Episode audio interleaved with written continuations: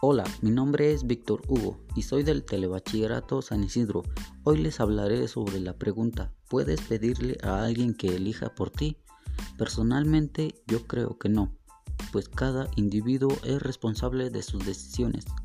Mi respuesta está basada en las ideas del filósofo y teólogo danés Kierkegaard, que dice que cada persona es responsable de cada una de sus decisiones, así como de la persona en la que se ha convertido y de la persona en la que dejó de ser.